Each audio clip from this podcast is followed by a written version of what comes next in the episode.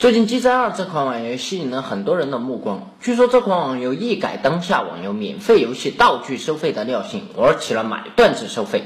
说起买断制收费，很多单机游戏玩家肯定不会陌生，就是花钱购买游戏，获得游戏终身使用权。也就是说，《激战二》这款游戏只需要你花钱购买游戏客户端，就可以在今后的游戏过程中完全免费。但是作为一个资深的单机游戏消费者，我认为买断制看起来划算，但是要让玩家掏出这第一笔钱可不容易，而且现在的单机游戏厂商可都不在良心，买断的方法可阻止不了他们反复榨取玩家血汗的野望。特别是近年来各大岛国游戏厂商那吸金大法简直一个比一个狠。业界炒饭大师卡卡通，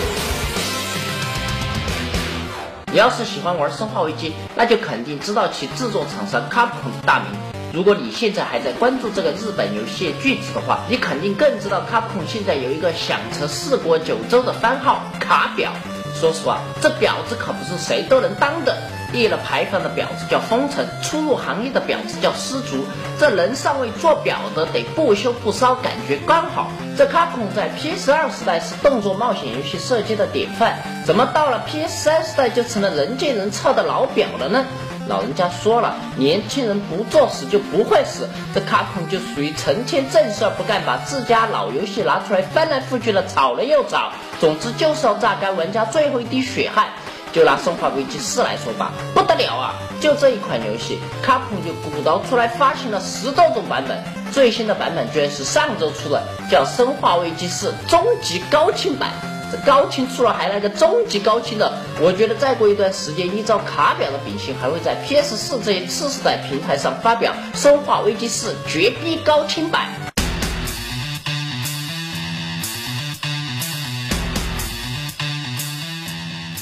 手游大厂歌儿，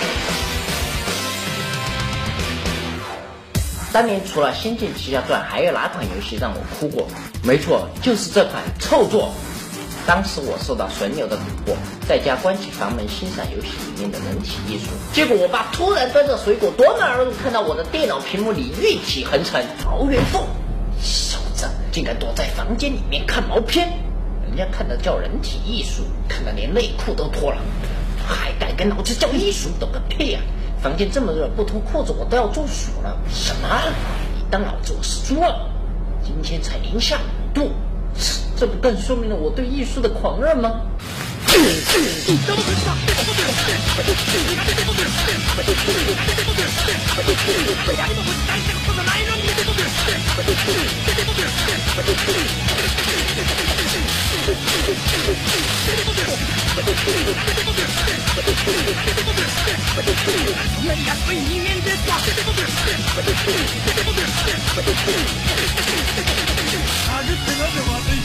我，我他妈好像偏题了啊！我们重来。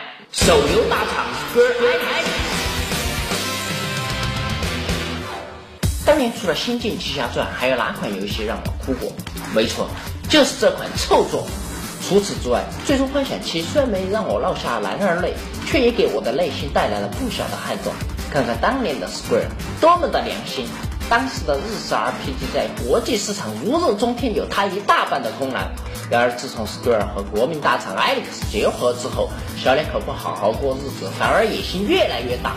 传统的 PS 平台作品寥寥，数字斑斑，反而在手机上不断以诚代新。好多旗下过去的经典作品原封不动就发行了手机版本，继续捞钱。更过分的不仅炒冷饭，而且他妈的还勾结国外势力卖国求荣。二零零九年，与英国豪强 Adios 在英国签署了足以让日本人民丢好几个世纪脸的卖国条约。为了得到 ADO 旗下的巨乳千金劳拉的肉体，不惜拿着日本玩家的血汗钱帮助 A.D.O.S. 偿还巨额债务。二零一二年，又在上海与天朝大国经济寡头陈天桥签订了耻辱同步率高达百分之二百的百万氪金条约。条约第一条就规定，只要能赚中国人的钱，脸是完全可以不要的。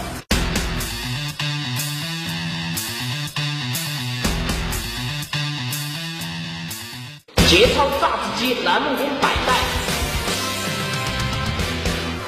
你干嘛？你以为你有高达就很了不起了是吧？如果说卡普是超人番，CQ X 值手游大厂，那蓝光百代简直就是节操榨汁机，放进去节操榨出来的妹汁。就拿上个月发行的《机动战士高达对战》最新作来说，这游戏简直就是公开捞钱，游戏的背景音乐都可以拿出来卖钱呢。